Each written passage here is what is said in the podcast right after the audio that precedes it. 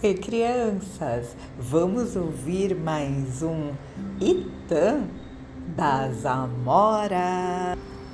Isso mesmo, Itã significa na língua iorubá histórias e refere-se à transmissão oral de saberes de muitas culturas e comunidades.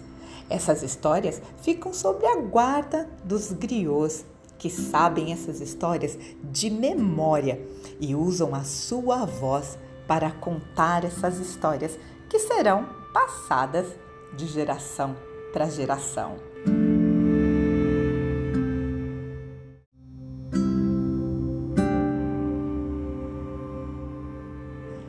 E a professora Suzana vai nos presentear com um itam que fala sobre sujeira na água salgada do mar, causada pelos peixes e os homens? Ai, eu quero muito saber como essa história vai terminar.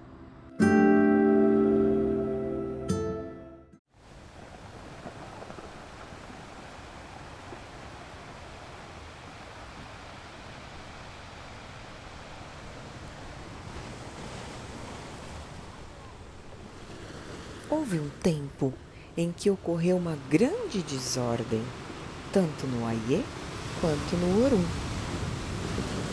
Havia muita sujeira em todo o mar e nas praias, pois a humanidade poluía esses ambientes. As águas dos mares estavam sujas e turvas, estavam compostas por todo tipo de sujeira, tanto dos peixes quanto dos homens mas os habitantes do mar eram os que mais sujavam as águas salgadas.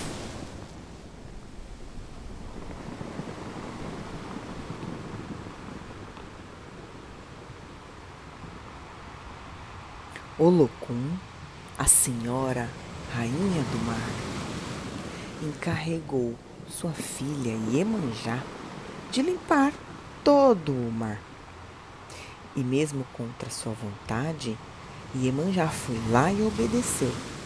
E passou anos limpando os mares e oceanos. Iemanjá limpou os corais, os peixes e as águas. O que estava turvo fez-se transparente de tão limpo. Depois de muito trabalho, Iemanjá convocou todos os peixes e pediu para eles nunca mais sujarem o mar, pois só assim todos conseguiriam viver bem em um ambiente limpo e prazeroso. Todos os peixes e demais habitantes do mar concordaram com o pedido de Emanjá. Porém, havia um clã que não gostava de seguir ordens e não gostavam de Emanjá, pois não consideravam sua mãe. Esse clã era composto por Ejá Sadini, sardinhas.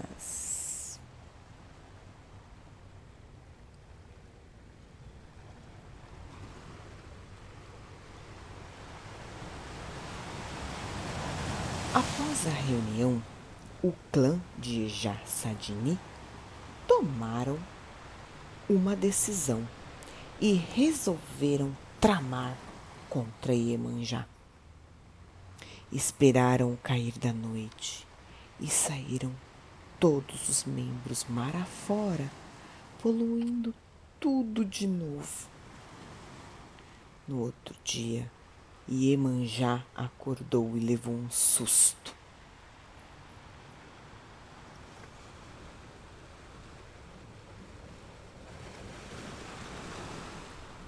Iemanjá viu que o mar estava todo poluído novamente, com um cheiro desagradável e inabitável. E logo descobriu quem havia feito tal ato.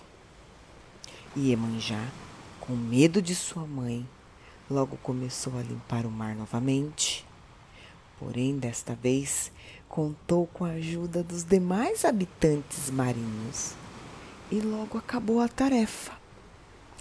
Naquele dia, na reunião, as sardinhas apareceram e, em ato público, Iemanjá rogou pragas nas sardinhas e disse que daquele dia em diante elas não eram mais suas filhas e que nenhum de seus seguidores deveriam comer tal animal, pois não eram dignos de servirem de alimento para os seres humanos. E aí, gostaram? Eu espero que sim. Até a próxima!